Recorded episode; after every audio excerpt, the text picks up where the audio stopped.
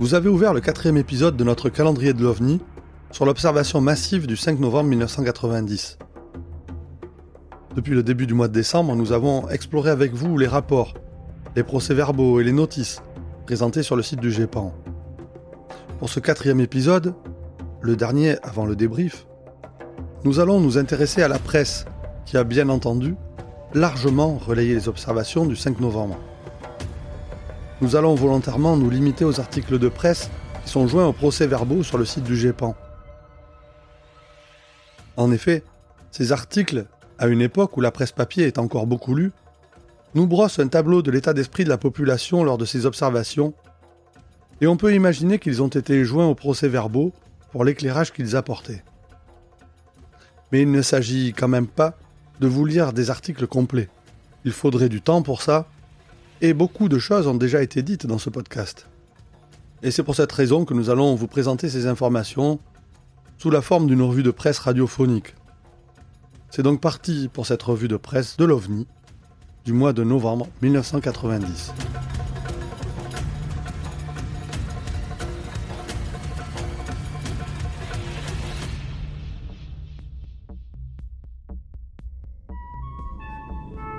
Chaque année, des centaines de personnes sont témoins de phénomènes aériens non identifiés.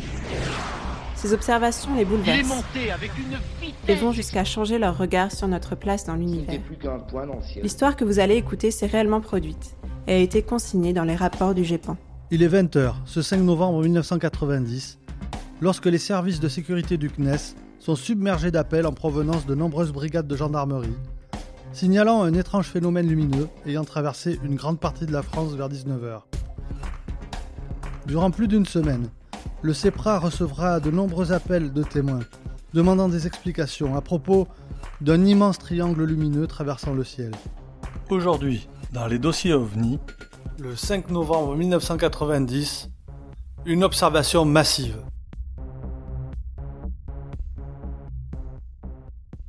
Bienvenue dans les années 90 plus exactement le 6 novembre, le lendemain de l'observation de masse.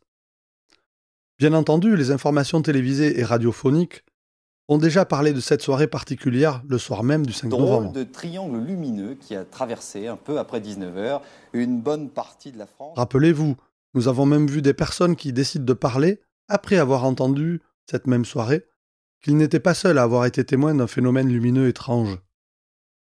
Mais qu'en est-il de la presse qui sort le lendemain matin? Ouvrons les dossiers pour explorer les articles qui y sont joints, avec quelques particularités qui ne sont pas moindres pour une tentative de revue de presse. En effet, il y a beaucoup de PQR, la presse quotidienne régionale, et la plupart des titres de presse et des lieux mentionnés dans les articles sont biffés, ce qui ne facilite pas la tâche. Malgré tout, ces articles sont un réservoir d'informations. Nous sommes donc le 6 novembre 1990, à l'heure de la revue de presse. Et ce matin, nous nous réveillons avec un événement sans précédent sur le territoire français, avec des milliers d'observations d'objets volants hier dans la soirée. Ainsi, dans ce premier journal, le rédacteur nous dit Les appels n'ont cessé de parvenir à la gendarmerie, traduisant le scepticisme, l'inquiétude ou l'émerveillement. Il rajoute que globalement, tous les témoignages concordent mais souligne que les commentaires varient allègrement. Ainsi, pour un rugbyman, il s'agissait vraisemblablement d'un avion en panne, dont un réacteur aurait explosé. Et pour un automobiliste, bah, il s'agissait d'une escadrille de sept avions. Pour un retraité, l'OVNI ressemblait à un zeppelin. Un photographe a même trouvé le spectacle aussi beau qu'un film de Steven Spielberg. D'autres parlent d'engins ou de formes sans ajouter de précision. Enfin, le journaliste trouve un début d'explication à l'absence de traces radars. Les militaires expliquent que les radars ne sont pas conçus pour surveiller un grand espace. Quand les aiguilleurs ayant reçu plusieurs appels de pilotes expliquent de leur côté que les radars ne perçoivent que les signaux volontairement envoyés. Un autre journal titre OVNI, il témoigne interviewant des gendarmes qui voient une masse d'une centaine de mètres passer au-dessus des toits, avec un puissant faisceau de lumière. Ce gendarme explique avoir braqué sa lampe en direction de l'objet pour l'éclairer. Ça vous rappelle quelque chose? Puis un journaliste est interrogé qui a observé trois phares en forme de V, mais qui avaient l'air d'avancer à l'envers de ce que son éclairage laissait supposer. Dans un autre journal, un témoignage pleine page avec un titre Un engin de la taille d'un terrain de football. Et un témoin qui avoue Désormais, je crois aux ovnis. Il décrit le phénomène que vous connaissez bien maintenant, mais attend une explication plus rationnelle. Autre titre Phénomène lumineux inexpliqué observé dans le ciel de la France. Article dans lequel on apprend que le service de contrôle des pistes des aéroports parisiens a également observé un phénomène lumineux, mais les radars n'ont en revanche rien enregistré. La Direction nationale de l'aviation civile, interrogée par l'AFP, confirme l'existence de nombreux rapports et observations émanant des milieux aéronautiques, mais aussi souligne qu'ils étaient très hétérogènes et précise que rien n'avait été enregistré par les radars civils. Dans un journal dont nous avons le titre, il s'agit des DNA, dernières nouvelles d'Alsace. La part est laissée belle aux témoins, qui disent tous avoir observé plusieurs boules de feu qui passaient assez lentement, suivies de traînées. Il est écrit Alors, la Terre a-t-elle été heurtée hier soir par une grosse météorite qui s'est désintégrée en pénétrant l'atmosphère? La lenteur du phénomène semble exclure cette hypothèse, même si une agence de presse allemande fait état de la chute d'une météorite hier soir. Il était exactement 19h01 quand le phénomène s'est produit, explique M. K, bien connu des lecteurs des DNA, qui l'informe régulièrement dans nos colonnes des périodes de visibilité des stations spatiales et satellites. À son avis, il s'agit de la chute d'un objet spatial qui gravite autour de la Terre ou d'une fusée porteuse, peut-être soviétique récemment lancée. Ce n'est pas la première fois que se produit un tel feu d'artifice. On se souvient de la chute de la station Skylab ou des satellites Solar Max ou Pégase mais à l'époque on avait prévenu le public. Que se cache-t-il derrière les boules de feu d'hier? Affaire à suivre. Ce journaliste est rejoint par un autre, dès le 6 novembre, titre L'OVNI n'était qu'une météorite, et qui explique que le journal a reçu une dizaine d'appels la veille à 19h30, mais que l'OVNI n'en était sans doute pas un. Il donne la parole au Centre de météorologie nationale qui explique il s'agit d'une météorite en cours de désagrégation. En termes techniques, nous appelons cela un phénomène de ionisation. Au coucher du Soleil, les éléments du météore captent les rayons du Soleil. En se désagrégeant, ils laissent cette impression de fumée, puis, en descendant, se perdent dans notre nuit commençante. Et le journaliste de conclure, un brin paternaliste à mon goût, Eh oui, le rêve a une fin. À moins que l'explication ne vous satisfasse pas. On peut toujours rêver aux petits hommes verts. en pleine forme, là gai, entreprenant, dynamique. Il y a un journal dont nous pouvons reconnaître la typographie puisque c'est un grand journal du Sud-Ouest qui a un titre sur la retenue. Un objet dans le ciel. Est-ce un ballon stratosphérique du CNES Le journaliste nous dit De nombreuses personnes ont observé un objet très volumineux et lumineux dans le ciel ce lundi à 19h. À cette heure-là, la division ballon du CNES envoyait un ballon stratosphérique en très haute altitude pour recueillir des informations pour le compte d'une expérience. Mais s'agit-il d'un seul et même objet? Il donne ensuite la parole à des témoins, dont un responsable d'association d'astronomie, qui décrit un objet en Y avec des phares puissants. Un autre membre du club explique Il peut s'agir de la chute d'un satellite, les différents métaux composant ces engins en brûlant pouvant produire ces couleurs. Dans un article intitulé Un ovni dans le ciel de le journaliste, après avoir fait état de l'observation d'un mystérieux engin volant, pose la question de sa nature. S'agit-il d'un ovni? Il est trop tôt pour l'affirmer, mais surtout, il convient de se montrer prudent, estiment les spécialistes, qui n'excluent pas encore une interprétation scientifique ou naturelle. Il rajoute En tout cas, ce mystérieux objet volant est une réalité. Les témoignages sont là pour le démontrer.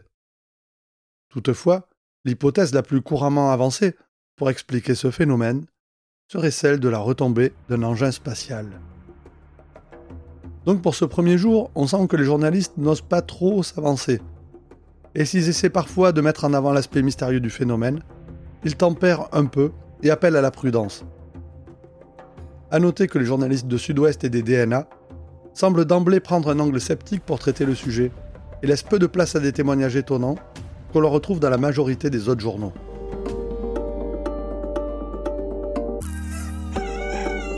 Ouvrons maintenant ces mêmes journaux le lendemain, c'est-à-dire le 7 novembre. Dans le journal Sud-Ouest, l'article est plus long que celui de la veille et est titré OVNI dans le ciel européen, description troublante. La première partie de l'article revient brièvement sur les observations, tout en mettant en garde. L'observation dans le ciel de tels phénomènes ne manque jamais de susciter des émotions, qui poussent des témoins à penser tout de suite aux ovnis d'origine extraterrestre, alors qu'en réalité, il s'agit de météorites, de débris de satellites brûlant dans les couches denses de l'atmosphère, et de ballons stratosphériques éclairés par les derniers rayons du soleil couchant. Cependant, il nuance. Cette fois-ci, la quantité et la similitude troublantes des descriptions fait prendre le phénomène au sérieux, d'autant que des observateurs professionnels figurent parmi la liste des témoins. Il explique que le CEPRA a contacté la NASA pour se renseigner sur d'éventuelles rentrées atmosphériques et que cet organisme ne peut se prononcer pour l'instant. Il précise également que l'Observatoire de Munich a annoncé qu'il s'agissait d'un météorite, théorie réfutée par les témoins de la région qui refusent de croire à cette hypothèse. Autre journal, autre titre, ici, La nuit où l'Europe a cru aux petits hommes verts, avec en entrée d'article un énorme engin volé à faible altitude, manœuvré par des hommes d'une autre planète. Lundi soir un peu partout en Europe, les hommes ont regardé cet étrange phénomène dans le ciel. Suit ensuite un témoignage d'un commerçant qui voit un engin immense avec des boules de feu passer lentement dans le ciel. Il dit cet engin était bel et bien manœuvré, et peut-être par des hommes venant d'une autre planète. Qui sait? Le ton un peu moqueur du journaliste redevient plus sérieux quand il écrit. Sceptiques et néophytes peuvent sourire, bien sûr. Pourtant, ce témoignage n'est pas isolé. Et de citer les aéroports, les militaires et tous les témoins que nous avons déjà cités dans ce podcast. Il termine cependant l'article par ces mots. Les nombreux témoins doivent désormais convaincre ce monde incrédule, à l'instar de David Vincent, que les envahisseurs sont déjà parmi nous. Sous cet article, un autre article du même journal intitulé L'objet volant toujours non identifié précise que le porte-parole de l'Observatoire de Munich a annoncé que ces lumières étaient dues à la rentrée d'une météorite dans l'atmosphère. À l'appui de cette thèse, le journaliste cite un pilote de ligne dont l'avion a été doublé par une comète qui a ensuite explosé en une quinzaine de morceaux. Météorite, satellite, ovni Les scientifiques divisés. C'est le titre de notre journal qui parle des Sherlock Holmes de l'espace qui se frottent les mains, disposant de milliers de témoignages. Le responsable d'un observatoire assure qu'il n'a jamais eu connaissance d'un tel phénomène, observé par autant de témoins de qualité. La parole est donnée aux personnes qui suivent l'avis de l'Observatoire de Munich et pensent à une météorite, théorie contredite par d'autres scientifiques, pour lesquels la durée de l'observation n'est pas compatible avec une météorite. Selon eux, la rentrée dans l'atmosphère d'une météorite est très brève. Quant à l'hypothèse d'un satellite, la trajectoire est trop tordue, trop basse, mais tous attendent la réponse de la NASA pour se prononcer. Un autre article titre Des ovnis comme s'il en pleuvait, avec en sous-titre Explosion de météorites, affirme le très officiel observatoire de Munich. Impossible de se prononcer, répond le non moins officiel Service d'expertise des phénomènes de rentrée atmosphérique, le CEPRA. Alors qui croire? Le mystère demeure et l'imagination galope. Dans cet article, plusieurs témoignages sont collectés, dont celui d'un dessinateur de presse qui illustre ce qu'il a vu. Dans l'article, on souligne l'attente d'une réponse de la NASA qui empêche toute conclusion pour le moment. Du côté de Troyes, on trouve un long article intitulé Toujours le mystère autour du vaisseau lumineux aperçu lundi soir dans le ciel, où l'émotion ressentie par la population ayant observé le phénomène est soulignée, et ne redescend pas puisque ce phénomène a alimenté toutes les conversations de cette journée du 7 novembre. Plusieurs témoins sont interrogés, dont un qui raconte avoir été pris avec sa voiture dans un des faisceaux lumineux de l'engin et avoir perdu subitement ses stations de radio. Un gendarme est interrogé qui rappelle que les témoignages sont recueillis par la gendarmerie avec sérieux et font l'objet d'une enquête, ce que nos auditeurs savent déjà parfaitement. Les hypothèses sont expliquées, dont celle du porte-parole de l'Observatoire de Munich et l'explication autour des météorites, celle de la rentrée d'un satellite, et encore l'attente des réponses de la NASA. Mais une nouvelle hypothèse est évoquée, celle du passage d'avions furtifs américains. Un témoignage intéressant est mentionné. Il s'agit de l'équipage d'un bateau de la Marine nationale, spécialisé dans la défense antiaérienne, qui a aperçu une lumière clignotante en forme triangulaire de grande dimension, se déplaçant rapidement sous la couche nuageuse. Dans les nombreux articles qui font appel à des témoins, qui n'amènent pas d'éléments nouveaux par rapport à ce reporté dans le podcast, certains ont des titres accrocheurs comme celui-ci. Armée d'ovnis dans le ciel d'Europe. Bizarre, bizarre. Il est rappelé dans le sous-titre que plusieurs pays européens ont vécu cette observation au même moment et que les témoignages sont étonnamment similaires. Suivent plusieurs autres témoignages et un encadré nommé Certitude allemande, qui reprend la théorie de l'Observatoire de Munich. Dans un autre journal, un court article intitulé Ce n'était pas un ovni relaie la certitude d'un météorologue qui parle d'un phénomène classique d'ionisation d'une météorite après le coucher du soleil au moment où elle se désagrège en rentrant dans l'atmosphère. Ce même journal fait un état des lieux des hypothèses à disposition ce 7 novembre. Satellite artificiel Première hypothèse envisagée. Énorme météorite C'est la seconde hypothèse. Un avion secret américain C'est la troisième hypothèse. Donc cette journée du 7 novembre, il semble que l'on cherche des réponses.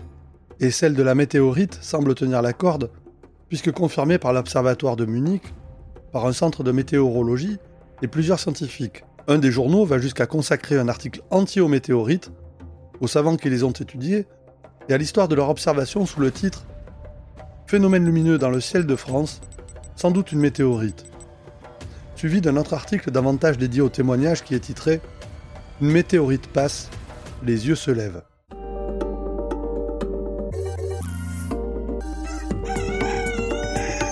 Le 8 novembre, sur le lendemain de l'observation, l'impatience se fait ressentir dans le titre de Sud-Ouest. Face à la marée des hypothèses, les experts demandent un peu de temps pour donner une explication fiable. Contrairement à l'Observatoire de Munich, qui a annoncé que les étranges lumières avaient été provoquées par la rentrée d'un météorite dans l'atmosphère, le CEPRA n'écarte aucune hypothèse. Et il relaie également l'appel à témoins lancé par le CEPRA. Il donne ensuite la parole à des personnes, dont des militaires et des pilotes, eux-mêmes témoins du phénomène et qui réfutent en bloc l'explication de l'Observatoire de Munich et donc la théorie de la météorite. L'Observatoire de Munich maintient cependant ses dires dans un autre journal et estime que la trajectoire et l'heure exacte de rentrée de la météorite, ainsi que le lieu d'explosion, seront connus rapidement grâce à un réseau de 25 caméras installées dans le sud de l'Allemagne pour surveiller et étudier les phénomènes de ce type.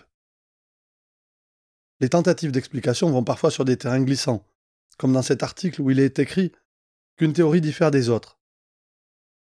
Elle est chuchotée dans le milieu militaire où on parle d'un avion ravitailleur de type KC-135 en mission secrète, volant entouré d'avions chasseurs. Le journaliste pose rapidement la question.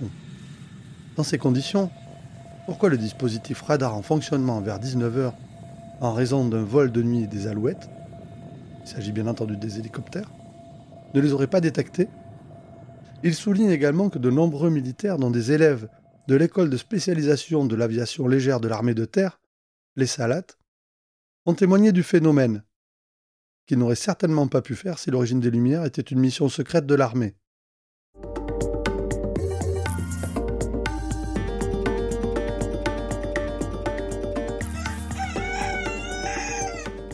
Le 9 novembre, un scientifique intervient dans les colonnes d'un quotidien pour réfuter la thèse du météorite. Selon lui, à cause de la courbure de la Terre, il est impossible d'avoir vu une météorite se consommer à des points aussi éloignés qu'ils l'ont été le soir du 5 novembre, sachant que ces dernières brûlent au-dessous de 40 km d'altitude et ne brûlent que pendant 10 secondes, donc très rapidement. L'Observatoire de Paris, interrogé par la presse, explique que les lumières n'ont pas été observées au télescope. Un des astronomes interviewés déclare Nous n'avons pas grand-chose à dire. Nous ne savons pas de quoi il s'agit.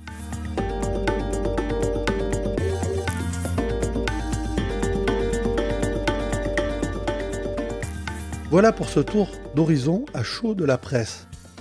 On cherche une réponse, on formule des hypothèses, la version de l'Observatoire de Munich est beaucoup relayée dans les articles, mais le CEPRA, comme le soulignent les journaux, appelle à la prudence et demande aux personnes de venir témoigner. Mais voilà, le 10 novembre, suite au contact du CEPRA avec la NASA, une explication est avancée et relayée dans tous les journaux. Et cette explication, vous vous en doutez, ne va pas plaire à tout le monde. C'est ce que nous allons voir dès demain avec notre épisode de débrief.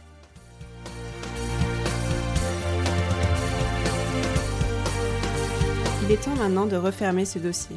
Surtout n'oubliez pas, regardez le ciel et gardez l'œil ouvert.